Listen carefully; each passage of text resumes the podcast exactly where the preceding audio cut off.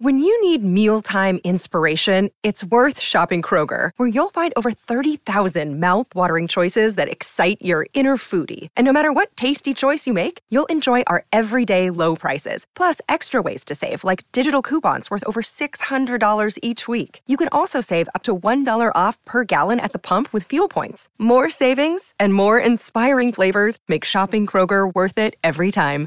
Kroger, fresh for everyone. Fuel restrictions apply. ¡Wow! La luz afuera de tu ventana se volvió más brillante. Son las 9.30 de la noche y mañana tienes un gran examen. Miras afuera para ver si tus vecinos han encendido sus focos de nuevo, pero ellos están afuera, mirando hacia el cielo. Sacas la cabeza y notas que la luna se hizo mucho más grande, el doble de tamaño. Corres afuera y le preguntas a la gente qué está pasando, pero tampoco tienen idea. Sacas una foto y la subes a las redes sociales. Revisas tu feed y ves que todo el mundo está hablando de lo mismo. El cielo oscuro es más brillante porque la luna tiene más espacio para reflejar la luz del sol, lo que hace que la luz sea más intensa. Puedes sentir un ligero desequilibrio al caminar. Cada vez que das un paso se siente como si estuvieras más ligero de lo normal. Debido a que la luna se hizo tan grande, su atracción gravitacional se volvió más fuerte, por lo que la gravedad de la Tierra se volvió más débil. De repente, miras abajo porque sientes que tus calcetines están mojados. Corres y te subes a un auto, viendo que hay agua inundando tu vecindario. Todos intentan encontrar un terreno más alto o volver corriendo a su casa. No es una boca de incendios que se rompió y está arrojando agua. Es agua de mar filtrándose. Estás confundido y pierdes el equilibrio. Te resbalas y caes en el agua que sigue subiendo. Algunas personas están en sus autos, pero no pueden conducir a ningún lado debido al agua. Vives cerca del océano, pero nunca ha habido un tsunami o informes de inundaciones en toda tu vida. No hay terremotos reportados en el área, por lo que algo extraño está sucediendo. Corres de regreso a tu casa tratando de ver si puedes sacar tu vieja balsa inflable para ayudarte con la inundación. El único problema es que necesitas inflarla, pero no tienes un inflador. La inflas con la boca al principio, pero te llevará una eternidad hacerlo así. Buscas una alternativa y encuentras tu secador de pelo. Lo enchufas e inflas la balsa todo lo que puedes, y luego usas tu boca para terminar. El nivel del agua sube cada segundo y ya ha entrado en tu casa. Empacas una mochila con una buena linterna, algo de comida y frazadas térmicas. Bajas las escaleras y ves que el agua ahora te llega a las rodillas. Sigues caminando hasta llegar a la puerta. Cuando sales, el agua te empuja de izquierda a derecha, ya que las olas son muy fuertes. Dado que la gravedad ha cambiado, no es fácil nadar. Preparas tu balsa y la usas para flotar siguiendo la corriente de tu calle. No ayuda que el agua esté helada y sean fines del invierno. Después de un rato, llegas a una carretera donde el agua fluye directamente desde la playa. Consigues subir a una superficie alta y sacas tu teléfono. Lo habías guardado en un compartimento protector de tu mochila por seguridad. Solo te queda un 15% de batería, pero trajiste tu cargador portátil. Llamas a tu familia para ver qué está pasando, pero ellos tampoco tienen idea. Te adentras en el bosque e intentas localizar una vieja cabaña que solías visitar de niño para ver si dejaste allí tu vieja bicicleta. Después de unos minutos la encuentras y subes la montaña pedaleando para escapar de la inundación. Te cuesta mantener el equilibrio porque te está afectando el cambio de gravedad. Algunos científicos están frente a sus computadoras portátiles y hojas de cálculo tratando de comprender lo que está sucediendo. Todo el mundo está gritando y lanzando soluciones al azar, pero nada parece tener sentido. Después de un tiempo, el jefe de la NASA decide lanzar un cohete no tripulado a la Luna. El cohete está listo en unas pocas horas y todos están esperando órdenes. 3, 2, 1, despegue. El cohete se eleva en el aire y se dirige a la Luna sale de la atmósfera terrestre y viaja a toda velocidad en esa dirección. Después de uno o dos días, todos obtienen imágenes en vivo de la luna gigante. Según los estudios, el cohete no puede acercarse demasiado al satélite ya que su atracción gravitacional es más fuerte que antes. Sin embargo, las imágenes muestran que hay partículas flotando a su alrededor, de forma similar a los anillos de Saturno. Estos anillos parecen un disco gigante que rodea el cuerpo celeste, pero de cerca solo son unas partículas que serían del tamaño de un grano de arroz si la Luna fuera del tamaño de un gran autobús. Están orbitando la Luna debido a su atracción gravitatoria.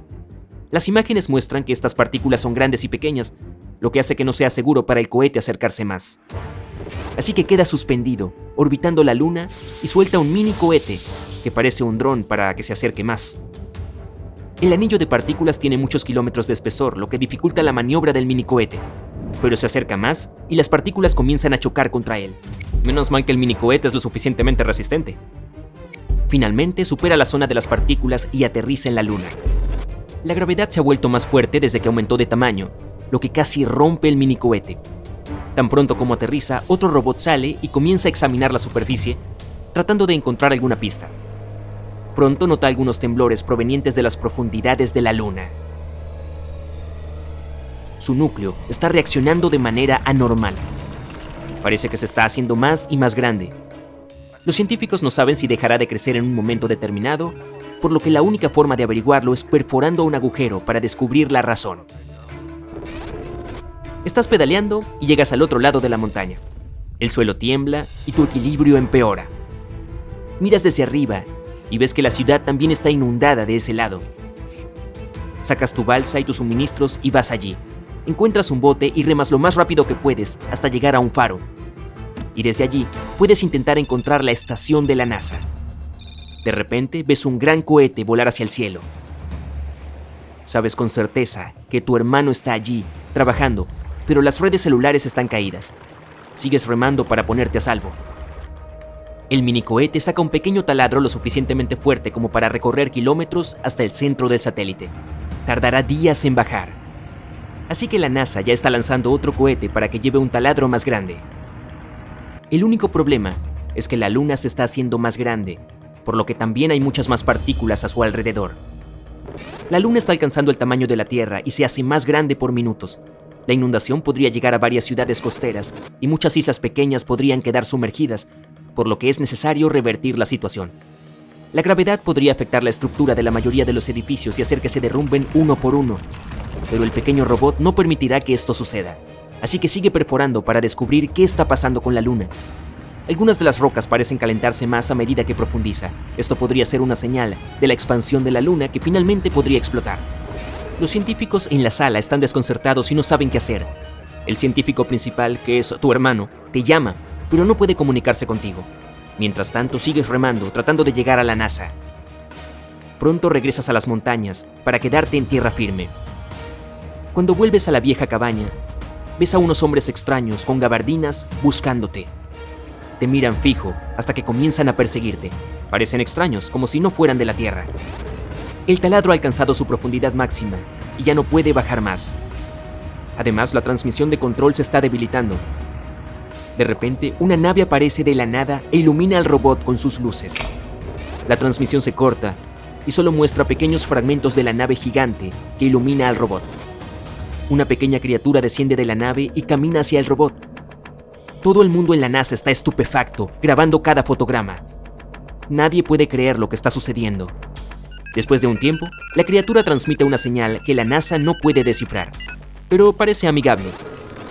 Regresa a su nave y en un instante desaparece en el aire mientras se teletransporta. La luna comienza a encogerse, está volviendo a su tamaño normal. Todos celebran en la NASA y en el mundo. Las corrientes se calman y retroceden hasta la costa. Por fortuna, todos pudieron llegar a las colinas más altas a tiempo.